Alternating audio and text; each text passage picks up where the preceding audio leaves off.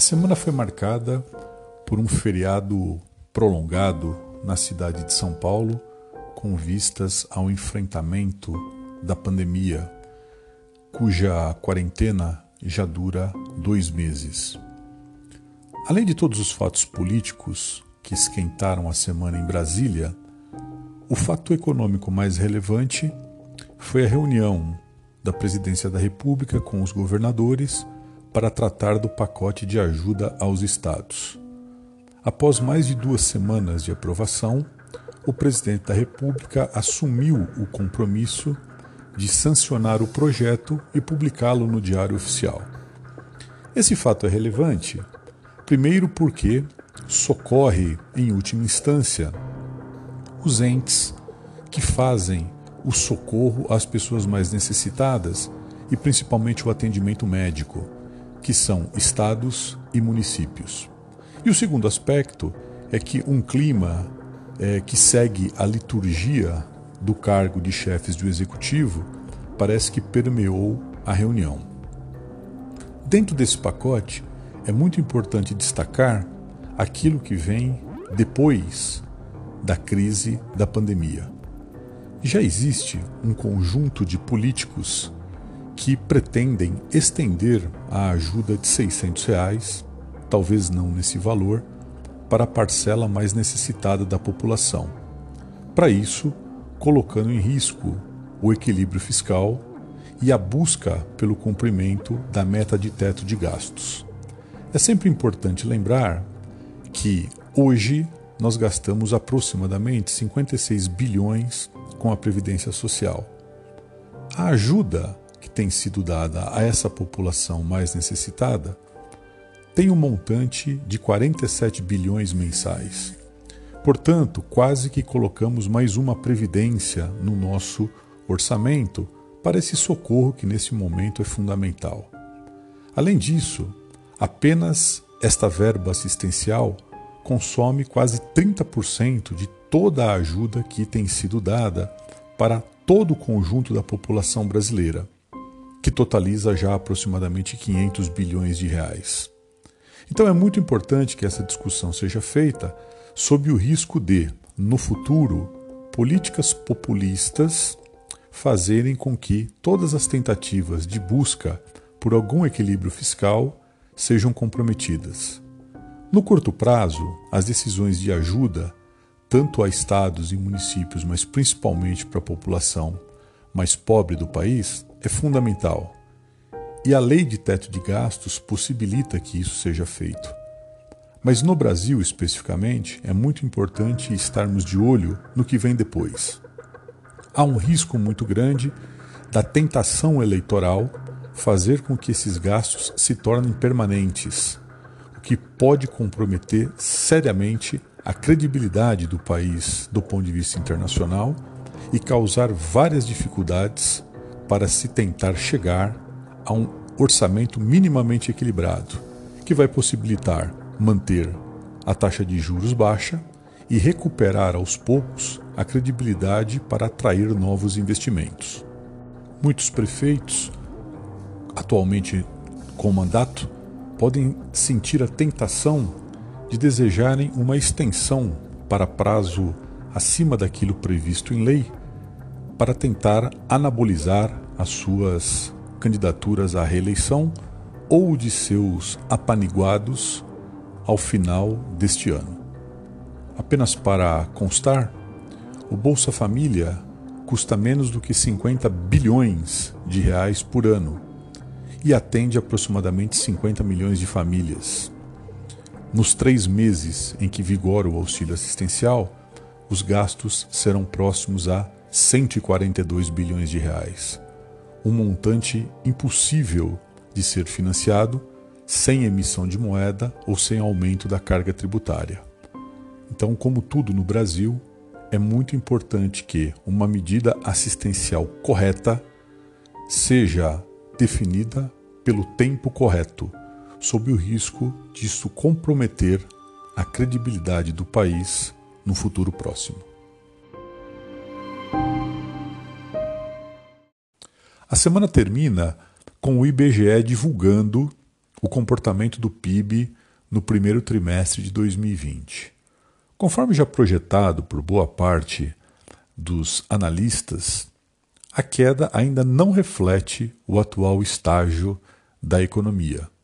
A queda de 1,5%, puxada sobretudo pelos setores da indústria e de serviços, esse último muito afetado por conta da quarentena e do consequente isolamento social, demonstram que teremos desafios adicionais para uma retomada rápida da nossa economia.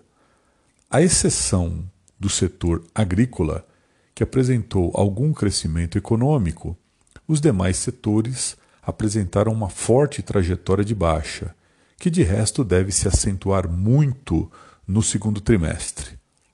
Há uma expectativa de que os meses de abril e maio, sobretudo, puxem o PIB do segundo trimestre para algo próximo a 7% negativo, um número jamais visto na nossa história. No que tange ao emprego, os dados tanto da PNAD quanto do CAGED mostram uma trajetória bastante preocupante. Quando se analisa apenas a PNAD, os meses de janeiro e de fevereiro apresentaram o melhor bimestre dos últimos sete anos. Somente no ano de 2013 tivemos dois meses com geração de emprego tão intensa. O ano de 2013 não foi propriamente um ano muito alvissareiro, ainda assim, era o melhor dado de geração de emprego dos últimos sete anos. Os meses de março e abril, por sua vez, se tornaram os dois meses com o pior desempenho do emprego da história da estatística de geração de empregos no nosso país. Isso mostra que a ajuda dada pelo governo certamente não será suficiente para poder atender a toda essa massa de desempregados que, pelos dados da PNAD, demonstram um fechamento de emprego muito próximo de 5 milhões de postos. Ao mesmo tempo, do lado externo, tivemos a divulgação do PIB norte-americano, uma queda muito forte de aproximadamente 5% no primeiro trimestre.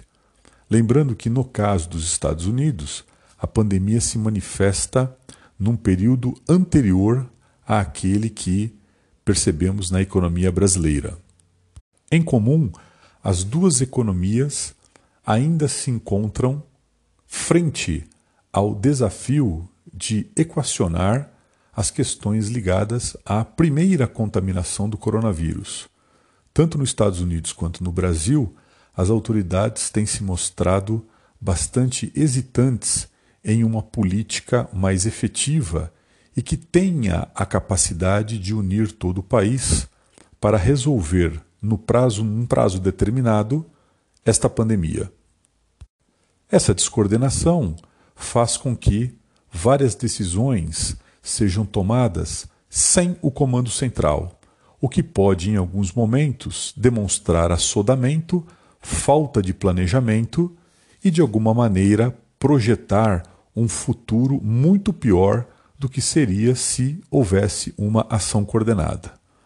Várias consultorias, vários bancos, vários investidores têm se mostrado bastante hesitantes em relação ao Brasil. Temos que lembrar que o Brasil é o único país do mundo que, junto com a crise sanitária e com a crise econômica, também temos uma crise política que tem piorado a cada semana. E isso coloca luz sobre uma recuperação mais lenta em relação ao futuro. Temos que lembrar que recuperações econômicas podem se dar em U, podem se dar em L, pode se dar em V e pode se dar em W.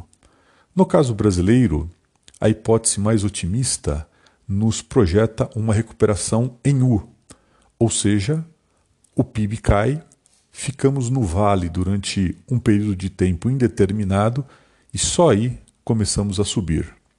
Do ponto de vista do PIB, as projeções mais otimistas dão conta que apenas no ano de 2022, se começarmos a nos recuperar já no segundo semestre, nós conseguiríamos recuperar o padrão do PIB que tínhamos em 2012. Portanto, projetamos uma década perdida nesses últimos 10 anos.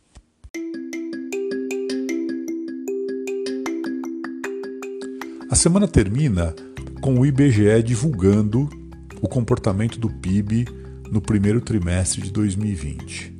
Conforme já projetado por boa parte dos analistas, a queda ainda não reflete o atual estágio da economia. A queda de 1,5%, puxada sobretudo pelos setores da indústria e de serviços, esse último muito afetado por conta da quarentena e do consequente isolamento social, demonstram que teremos desafios adicionais para uma retomada rápida da nossa economia. A exceção do setor agrícola, que apresentou algum crescimento econômico, os demais setores apresentaram uma forte trajetória de baixa, que de resto deve se acentuar muito no segundo trimestre.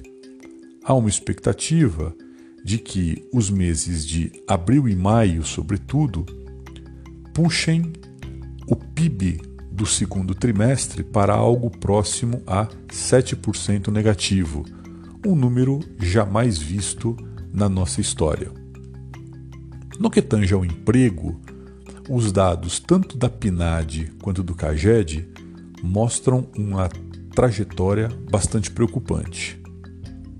Quando se analisa apenas a PNAD, os meses de janeiro e de fevereiro apresentaram o melhor bimestre dos últimos sete anos. Somente no ano de 2013 tivemos dois meses com geração de emprego tão intensa. O ano de 2013 não foi propriamente um ano muito alvissareiro, ainda assim, era o melhor dado de geração de emprego dos últimos sete anos. Os meses de março e abril, por sua vez, se tornaram os dois meses com o pior desempenho do emprego da história da estatística de geração de empregos no nosso país. Isso mostra que a ajuda dada pelo governo certamente não será suficiente para poder atender a toda essa massa de desempregados que, pelos dados da PNAD, demonstram um fechamento de emprego muito próximo de 5 milhões de postos. Ao mesmo tempo, do lado externo, tivemos a divulgação do PIB norte-americano, uma queda muito forte de aproximadamente 5% no primeiro trimestre. Lembrando que, no caso dos Estados Unidos, a pandemia se manifesta num período anterior àquele que percebemos na economia brasileira. Em comum, as duas economias ainda se encontram frente ao desafio de equacionar as questões ligadas à primeira contaminação do coronavírus. Tanto nos Estados Unidos quanto no Brasil, as autoridades têm se mostrado bastante hesitantes em uma política mais efetiva e que tenha a capacidade de unir todo o país para resolver no prazo, num prazo determinado, esta pandemia. Essa descoordenação faz com que várias decisões sejam tomadas sem o comando central, o que pode, em alguns momentos, demonstrar assodamento, falta de planejamento e, de alguma maneira, projetar um futuro muito pior do que seria se houvesse uma ação coordenada várias consultorias, vários bancos, vários investidores têm se mostrado bastante hesitantes em relação ao Brasil. Temos que lembrar que o Brasil é o único país do mundo que, junto com a crise sanitária e com a crise econômica, também temos uma crise política que tem piorado a cada semana. E isso coloca luz sobre uma recuperação mais lenta em relação ao futuro. Temos que lembrar que recuperações econômicas podem se dar em U, pode se dar em L, pode se dar em V e pode se dar em W. No caso brasileiro, a hipótese mais otimista nos projeta uma recuperação em U, ou seja, o PIB cai, ficamos no vale durante um período de tempo indeterminado e só aí começamos a subir. Do ponto de vista do PIB, as projeções mais otimistas dão conta que apenas no ano de 2022, se começarmos a nos recuperar já no segundo semestre, nós conseguiríamos recuperar o padrão do PIB que tínhamos em 2012. Portanto, projetamos uma década perdida nesses últimos 10 anos.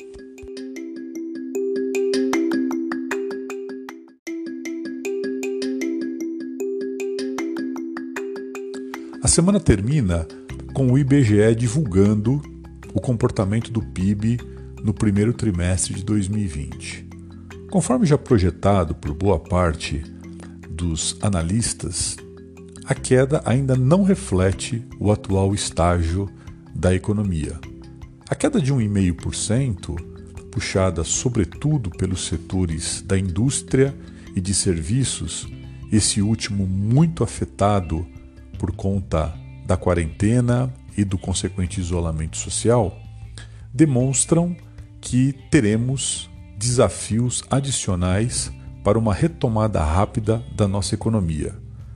A exceção do setor agrícola, que apresentou algum crescimento econômico, os demais setores apresentaram uma forte trajetória de baixa, que de resto deve se acentuar muito no segundo trimestre.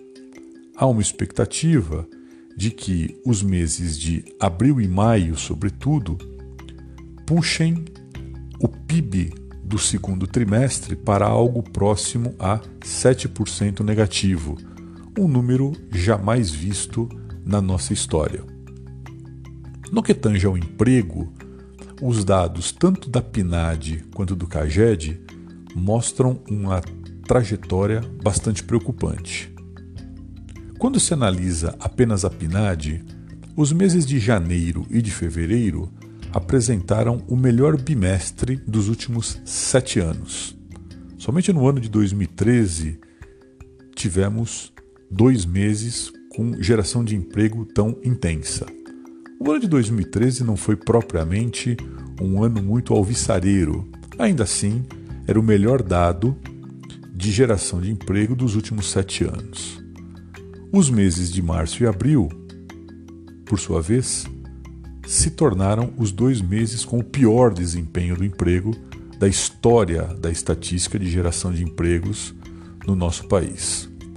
Isso mostra que a ajuda dada pelo governo certamente não será suficiente para poder atender a toda essa massa de desempregados que, pelos dados da PNAD, demonstram um fechamento de emprego muito próximo de 5 milhões de postos. Ao mesmo tempo, do lado externo, tivemos a divulgação do PIB norte-americano, uma queda muito forte de aproximadamente 5% no primeiro trimestre. Lembrando que, no caso dos Estados Unidos, a pandemia se manifesta num período anterior àquele que percebemos na economia brasileira. Em comum, as duas economias ainda se encontram frente ao desafio de equacionar as questões ligadas à primeira contaminação do coronavírus. Tanto nos Estados Unidos quanto no Brasil, as autoridades têm se mostrado bastante hesitantes em uma política mais efetiva e que tenha a capacidade de unir todo o país para resolver no prazo, num prazo determinado, esta pandemia. Essa descoordenação faz com que várias decisões sejam tomadas sem o comando central, o que pode, em alguns momentos, demonstrar assodamento, falta de planejamento e, de alguma maneira, projetar um futuro muito pior do que seria se houvesse uma ação coordenada várias consultorias, vários bancos, vários investidores têm se mostrado bastante hesitantes em relação ao Brasil. Temos que lembrar que o Brasil é o único país do mundo que, junto com a crise sanitária e com a crise econômica, também temos uma crise política que tem piorado a cada semana. E isso coloca luz sobre uma recuperação mais lenta em relação ao futuro. Temos que lembrar que recuperações econômicas podem se dar em U, podem se dar em L, pode se dar em V e pode se dar em W. No caso brasileiro, a hipótese mais otimista nos projeta uma recuperação em U, ou seja, o PIB cai, ficamos no vale durante um período de tempo indeterminado e só aí começamos a subir. Do ponto de vista do PIB, as projeções mais otimistas dão conta que apenas no ano de 2022, se começarmos a nos recuperar já no segundo semestre, nós conseguiríamos recuperar o padrão do PIB que tínhamos em 2012. Portanto, projetamos uma década perdida nesses últimos 10 anos.